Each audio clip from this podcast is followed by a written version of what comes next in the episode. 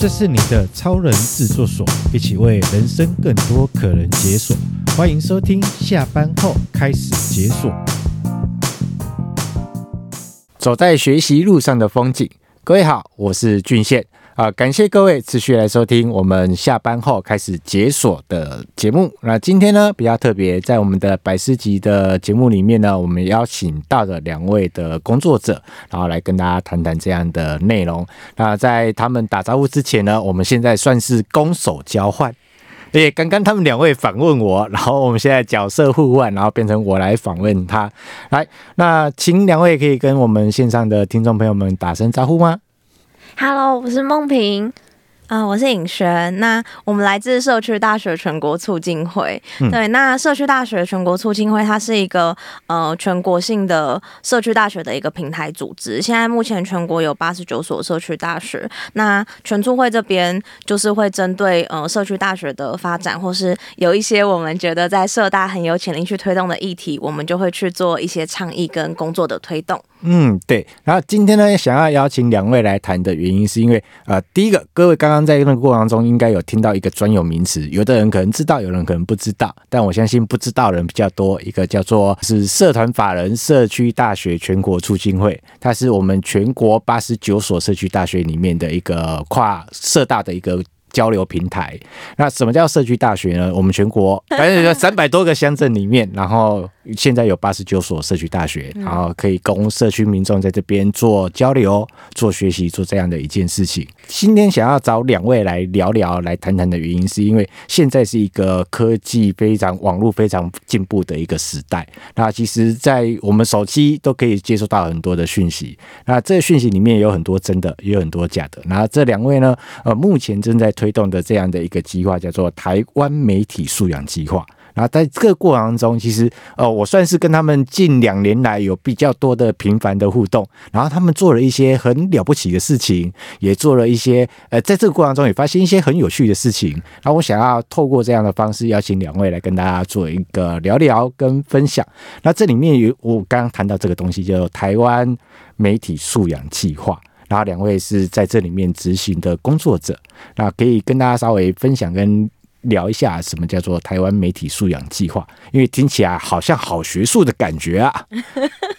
其实这个计划放在社大里面，我们不会说它很学术啊。嗯，因为媒体素养这个概念，大家听起来好像很硬。可是媒体素养这件事情，其实对我们来说，它是发生在我们的生活中。过去大家可能常见是说，哦，看纸媒有报纸，然后报章杂志这一类的东西。但是到现在，呃，人人人手一台手机，而且现在手机又都有网络。其实大家在接触媒体素养这件事情是，呃。无时无刻，几乎可以说是一整天，从早上起来到晚上睡觉以前，我们一直浸泡在这个环境里面。那我们其实觉得媒体素养的这个议题在当代是非常重要的。嗯，那我们就在想说，社区大学作为一个。呃，在地的学习平台，或是讲学习机构好了，我们如何也把媒体素养的这个概念放到我们的教学计划里面？我们当初其实，在设想媒体素养要怎么去推动的时候，想过很多很多种方式。嗯，像我们以前经常做的方式，有时候可能是培训某一个议题的种子师资，然后开始四处去分享嘛。对对对，他就是具备哦很专精这个专业哦，他可以到全台各地去做宣讲等等的。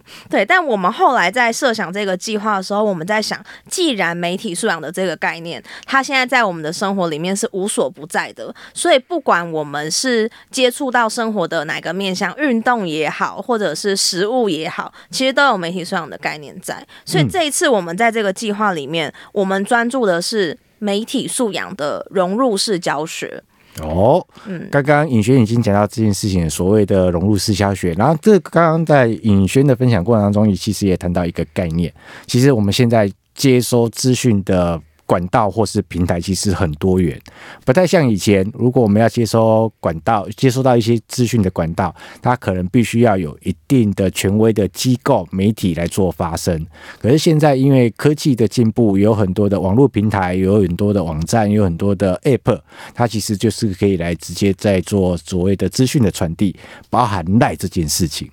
尤其赖有些群组里面都会传很多很多很有趣的资讯做这件事情，在那个资讯越来越庞大，呃，越来越庞大的一个状态之下，那怎么样教导呃民众们怎么样去做所谓的媒体这些资讯的一些试读跟辨读，那就是两位在负责在做这样的一个工作内容了。嗯，是嗯是的，好，然后另外一位呢是我们的梦萍，那呃，其实我。从我们这将近两年多来相处，这两年多也刚好在疫情的期间嘛，对不对？那在这两年多来的相处里面，其实你们在推动这件计划的时候，其实花费的心力跟这个状态其实是还蛮多的。那尤其在过去两年疫情最紧张的时候，很多的聚会都是采线上的。反正实体会比较少，然后需要靠老师在他的课程里面开始去做开枝散叶，把他原本的课程专业跟啊媒体素养具备的一些知识，把它融入进来。可是这个过程中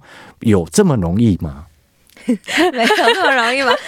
哎、欸，容易吗？其实我必须讲，我们的老师嗯还蛮厉害的，嗯、就是愿意加入这个计划，老师其实很厉害。俊宪其实本身也是有做这个计划的老师。我们要来商业互捧就对了，互捧一下。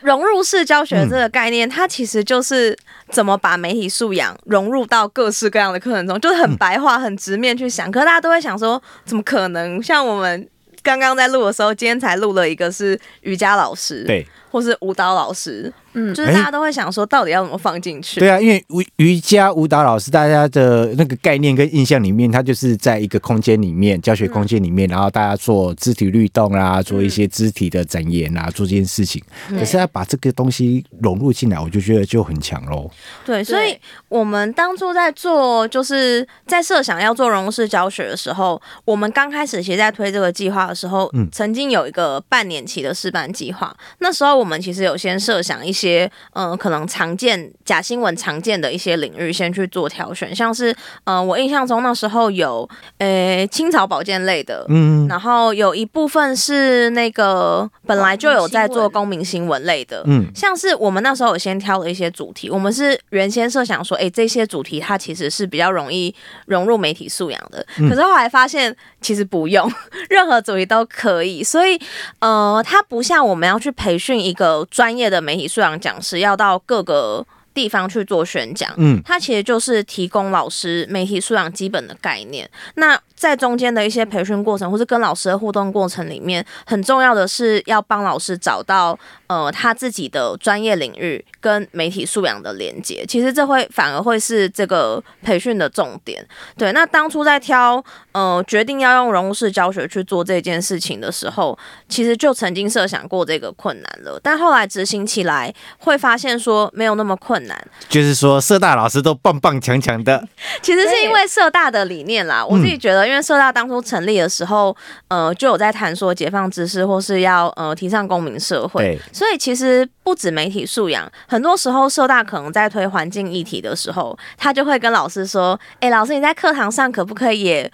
呃跟学员讲一下我们社大最近在关注什么议题？”所以我觉得这个经验虽然听起来好像很难得，可是说真的，其实很多老师平常在他的教学里面就在做融入式教学，因为他们常常会希望把现在生活中或社会上发生的一些些议题带到课堂上里面去跟学员去做讨论，嗯、所以融入式这个概念对社大老师来说其实并不复杂。哦，应该是这么说啊，就是融入式这个概念，可能这个名词对老师来讲听起来很新，对，但是整个进来参与到计划里面，其实老师们才慢慢发现到一件事情，哎，那就是跟我以前在做的事情一样啊。我在教室里面就是来跟大家同学们去分享怎么去关心我们的在地。怎么去关心我们的生活？怎么样从我们的日常中去在乎我们所要在乎的，然后得到我们想要的资讯，然后慢慢哎，原来这个东西就是这样在参与进来的。嗯，但是必须要说，媒体素养这个词还是有一点硬啦。对，所以老师刚开始也会担心说啊，我又不是大学教授，我要怎么知道媒体素养是什么。嗯、所以，我们当然在一开始的计划过程里面，我们还是要去介绍媒体素养，或是我们刚开始先从假新闻的辨识，就是所谓的媒体试读的这个概念去做切入，这样子。对，它还是要有一些过程。对，来，我相信在经过这两年多来，已经慢慢的开枝散叶了。梦萍刚刚在那个这样的一个我们在对话的过程当中，你想要跟大家稍微做一个分享的是？我觉得在这这个过程里面，就是其实还有一件事情还蛮有趣的，就是老师们会有那一个，哎呀，我不是我不是专科出身的啊，我不是什么媒体素养专家的这件事情，我觉得它其实也是在体现媒体素养里面的某一个很很迷你的小齿轮，因为他们很害怕自己去去做一些错误的宣讲，以及他们会。更慎重的去看待自己的教案，然后以及像我觉得这些种子师资里面，他们有很很多很棒的老师是会在他们的呃教案啊，或者是 PPT 里面去砍一些连接，嗯，因为他们。希望说，至少这个这个 P P P T 出去之后，学员如果真的有认真听，真的有回去看的话，他还是可以找到一些就是原始的来源，再去确认老师当下的的解说。就是我觉得这个也是一个很棒的部分。然后，而且融入式教学它其实有一个很棒的优点是，虽然要帮老师们把他们的个人专业跟媒体跟媒体的这件事情去。找到它的连接点是一个会需要耗费一点心力的事情，可是当这个连接点找到了之后，老师其实就可以如鱼得水去，去更好的把他的专业跟跟媒体之间的关系带给学员，然后反让他们去反思他们在学习这个专业，或者是他们之后要实际要运用这个专业能力的时候，应该要去注意的一些事情。那同时，因为因为融入式教学就是希望大家可以在兴趣中成长，在兴趣中去认识媒体素养。嗯、所以如果说这件事情有成功的打动到学员的话，它其实是一个很棒的，它会有一个很棒的启蒙作用在里面。嗯，我就一个参与的老师来讲这件事情，因为其实学员进到这个教室，进到这堂课程里面来，就是他本身对这个议题，他就一定有一定的高度的兴趣跟专注了。嗯，那在这个过程中，如果老师在提供一些必要的资讯，那其实对于同学来说，他其实得到的获取的会。更多。那刚刚我们在谈到这件事情，就是帮老师找到连接点这件事情。那其实两位在这样的过去的过程当中，其实也很努力的想方设法去办很多不同类型的活动，然后协助老师去找到那个连接点。那在这个想方设法，你们怎么样？大概会用什么样的活动，或是怎么发想，让老师在这个过程中开始慢慢产出这样的连接的火花出来？我自己会特别想要提的是，我们有一个，嗯、呃，算是研习，或是我们会讲共学。我们比较常用的字其实是共学。嗯、那我们有一个共学的机制，叫做每月一聚，它其实就是每个月我们会有个线上的聚会。其实这个在我们原先在设想这个计划的时候是没有的。我们原先设想的就是，哦，大家计划开始前，我们要有一个共识营。跟初阶的培训，大家要知道说，哎、欸，这个计划目标是什么啊？那怎么做啊？那怎么加进来啊？对，那期末的时候要有一个大家互相经验交流的工作坊。算原本其实很单纯，那原本想的培训也就是开一些主题式的。那后来我们是从呃老师的跟老师的互动里面发现，其实是有这样子的需求的。刚开始这个每月一句，我们去询问老师的需求是说，哎、欸，他们也想要知道别的人到底怎么做融入式教学。是啊，要不然自己都在自己的教室里面。刚开始做的时候，想说可能没有那么有自信，觉得哎呀，我这样做对吗？所以刚开始我们的每日语句其实就是做，呃，每一次每日一句可能就有一两位或两三位老师去谈他们的教学经验。慢慢的，这个每日语句就会转型，随着这个参与计划的老师的需求，它就会有一些转变。嗯，那后来像呃梦萍其实是主要在规划每日语句的人，那他有时候就会看，哎，我们老师有一个 LINE 的群组。那有时候群组里面老师会提到一些事情，像嗯、呃，去年有一阵子就是呃新闻上面就是在说呃那个 TikTok，就是到底要不要禁，或是这件事情是呃应该要就是能不能进，这个议题就在我们群组里面有老师把这个新闻丢出来，那下面就开始有一些回应跟讨论这样子。那梦萍那一次的每月语句就邀请了一位老师，他说他自己。呃本身。因为好奇，说到底为什么 TikTok 那么有那么有魅力？他自己曾经去下载。嗯、那孟宇就安排那个老师，就是在那一个月的每月一句去跟大家分享他的看法。就、嗯、是呃，我们面对老师不同的需求会有一些转变。那慢慢的也会有一些是由呃我们自己去决定说，我们觉得有哪一些主题，它可能是我们可能跟一些社群伙伴的连接，他们有一些好的资源，我们想要跟老师分享的。其实就透过这个每月一句的机制。那把一些资讯，对对对，带起来。嗯、那另外也是因为这个计划老师遍布全国，那如果每次聚会都要大家聚在一起，其实它耗费的不管是时间成本或交通成本是还蛮高的。高的，嗯，对。所以呃，每月一句线上的这件事情，其实也是我们希望呃，透过每个月定期，大家至少。线上打个照面嘛，对 对，那大家定期会有一些交流跟互动啦，这样也不会说呃大家都在做同一件事，但是各做各的，那个也是我们想要去嗯、呃、让这个教师社群它可以被经营跟运作起来的其中一个设计，这样子。对，那。刚刚也谈到这件事情啊，就是基本上就是线上聚会比较多，但是偶尔还是要来个实体聚会，因为见面三分情嘛。在这样的互动过程当中，跟老师们线上见面跟那个实体见面，那这里面有什么差异或是不一样的地方呢？好，就是我觉得刚刚前面有提到说，就是我们的种子师资，很多时候其实会有一点有一点担心自己就是教的概念不够精准。嗯，那。我想这个也是一个他让他们促进交流的一种动力，因为像呃过去我我个人啦参与过的一些线上活动，不管这个活动是。嗯，要不要缴费的，或者是它是它是纯欢乐性质，还是欢乐性质，还是会议性质的？就是其实大家在线上讲话，因为就是必须所有人都在听你一个人讲话，会有一点呃时间压力，或者是今天如果说俊宪老师讲讲了一段话，然后我很有感，我超想要回应你说，老师，我觉得对对对，我很认同你说的这些话，可是这些话对于其他人来说。不太有意义，那是由我个人去回应你的。嗯、那像这种话，在线上会议的时候。通常我们就不太会去直接立刻的去做像这样的表达，嗯。可是如果说是实体的话，我就可以在休息时间，然后跑去跟你聊天，说：“哎、欸，老师，我觉得你刚刚讲的内容怎么样？怎么样？”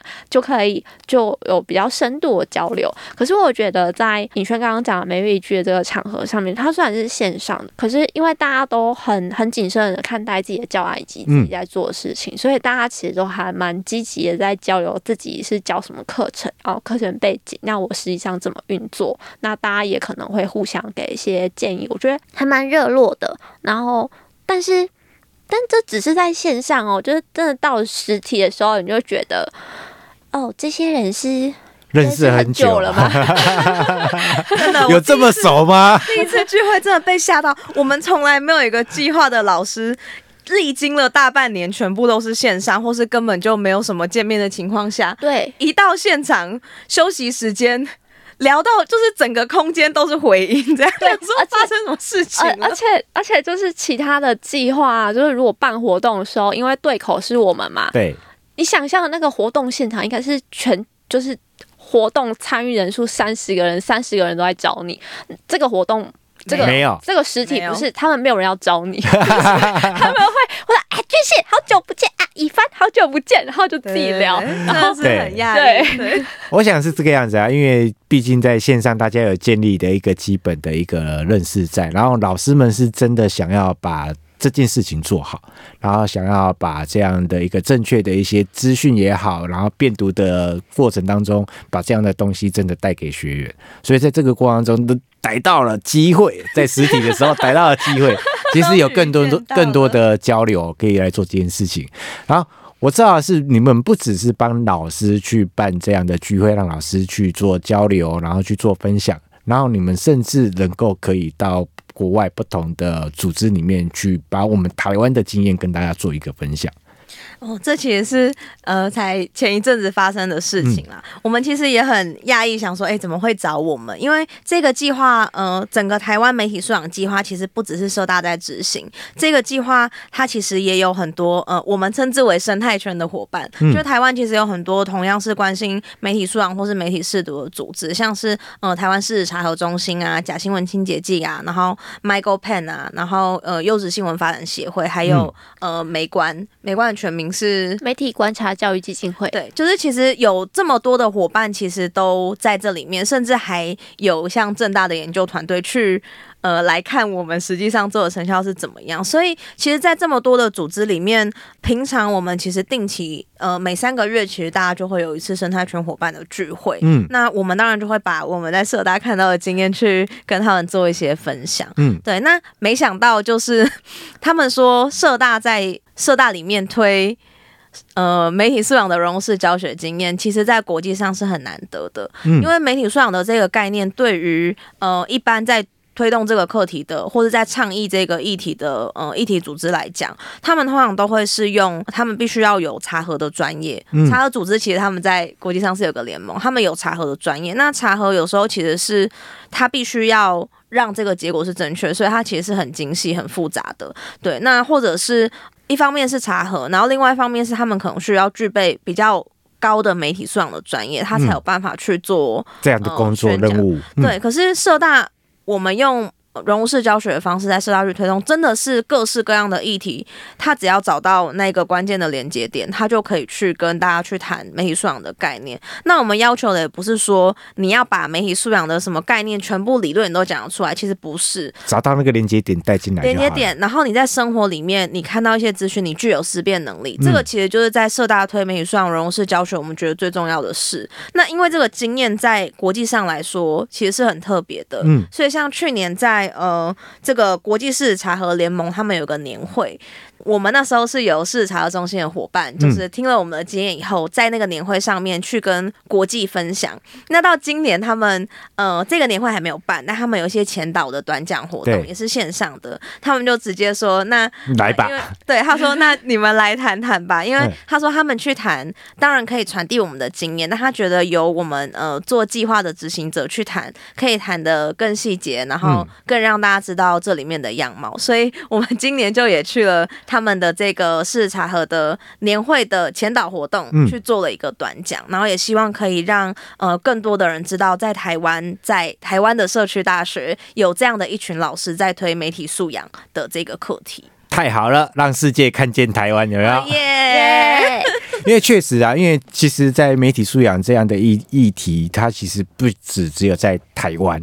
它其实，在全球各地各个国家里面，其实都有这样的一个状态要去做分享跟处理的，一定会有。OK，那现在要来聊到这件事情，那包含现在我们先处在这个录音室里面，然后你包含这个也算是在这个计划里面算是一个延伸，然后来做你们现在要准备要来做一个 Podcast 节目，嗯，然后叫做。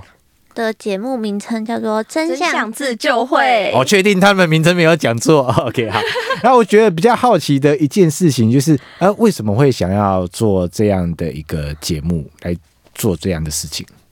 我会想说，呃，我先讲一下这个节目的名称好了，就是这个节目的名称叫《真相自救会》的。的想法是来自于说，刚刚都有提到说，其实呃社社区大学的任何讲师，或者是其实不一定要在社区大学里面的讲师，只要我们只要找到自己的专业跟媒体之间的连接点，嗯、其实我们就就把这个这个相关小小的专业内容带给带给自己的学员，或者是传播出去，其实你就是在做很好的一个媒体素养。相关的知能传递，嗯，对。虽然这个事情它可能在整个媒体素养大架构里面，它是一个很小很小，例如说媒体素养教育白皮书里面都不一定会提到的这种小小小点，嗯，但是它它都会是一个，因为它这个点很小，所以我们在日常生活中更容易落实，我们比较能够让自己用自己微小的力量去回应一个，呃，每天在你手机里面。跳出来的一些假讯息，你不会因此而感到恐慌，或者是，或者是你就会觉得说，哎、欸，这个讯息我觉得很重要，我一定要传给谁什么的，就是。嗯，我们传递的这个小小的概念，就是希望可以化解大家在日常生活中这个小小的不安。那我们也其实也都知道，说就是真相这种事情，就是同一件事情，每个人的真相不一样，就是每个人方式都不一样。对，就是每个人在看同一件事情的时候，每个人去判断谁是好人，谁是坏人，或者是看待他会因为立场不一样，然后所以让我们。在 在判断他是好好人还是坏人，还是他是好事还是坏事这件事情上，他就不一样，而且大家会更倾向于相信自己相信的的事情。应该说，大家会想要相信自己只想相信的事。对，所以就是，嗯、呃，但是在嗯、呃、台湾是一个受假讯息攻击这么严重的一个 一个地方，那这个。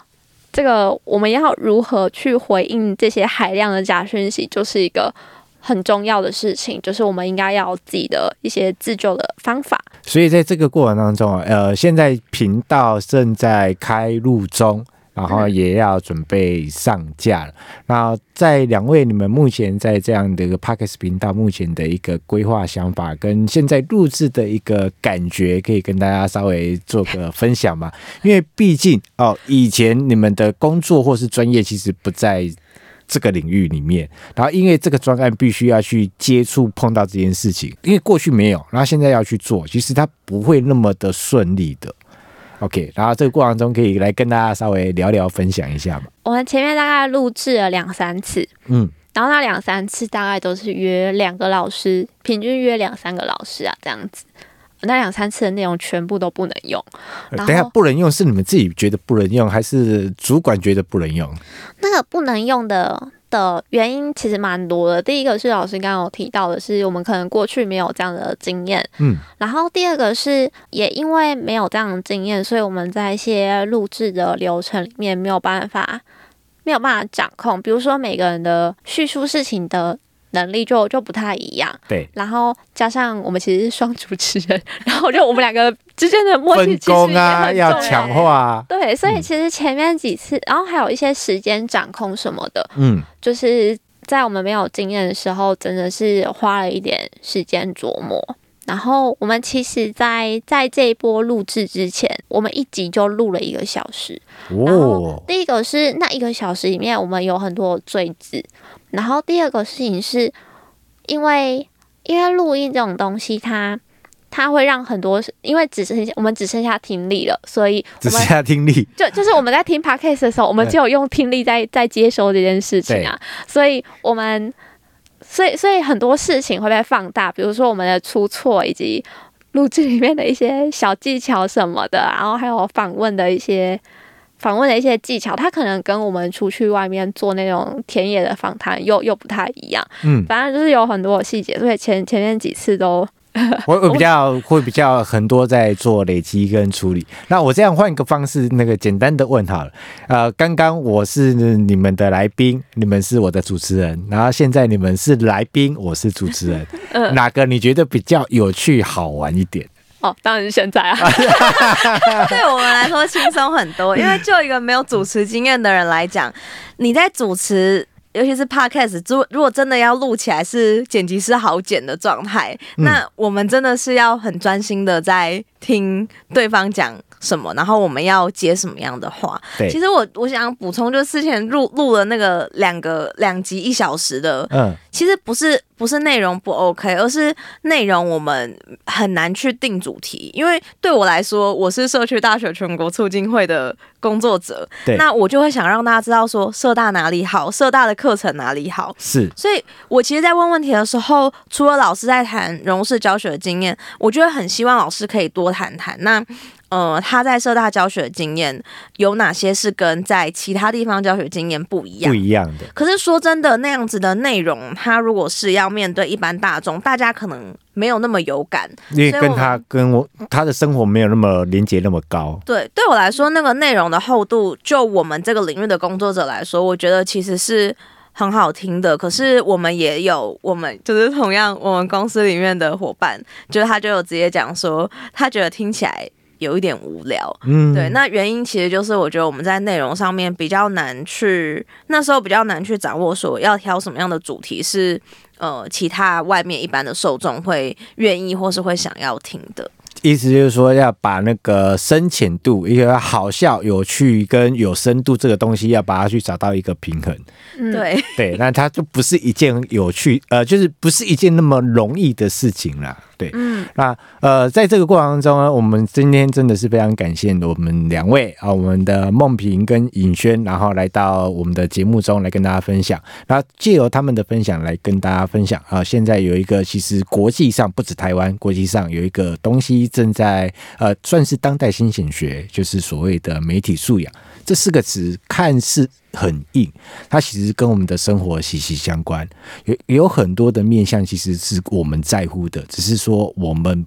并没有当下遇到或发生到，我们并没有注意到。当有一天你遇到了、发生到，你才会知道哦，这件事情原来跟我的连接有这么这么的深。那因为现在的科技不一样，然后因为现在的网络也很方便，其实有很多的过程当中，我们怎样适度的在这样海量的资讯底下，然后适度的去。找到自己能够要的资讯，找到对的资讯来做这件事情。那两位也在这样的一个计划里面，也做了很多的事情。也因为这件事情，让世界看见我们台湾，知道我们台湾有一个组织，然后有一个各自有不同的团队，八十九所社区大学，然后老师们用遍地开花的方式，然后。把这样的概念、资讯，然后必要的知识，然后带入进来，让所有的呃社会大众可以知道这件事情。更重要的一件事情是，他们很认真的在录一个节目，叫做《真相自救会》。讲到这边，你还不把他们订阅起来？干喜郎！赶快订阅！对，记得要订阅。好，那我们今天节目呢，就到这边就会告一个段落了。那喜欢我们的节目呢，记得脸书、IG 来搜寻我们的下班后开始解锁。那记得。和订阅追踪我们的 Podcast YouTube 频道，那我们准备跟大家说声再见喽，拜拜。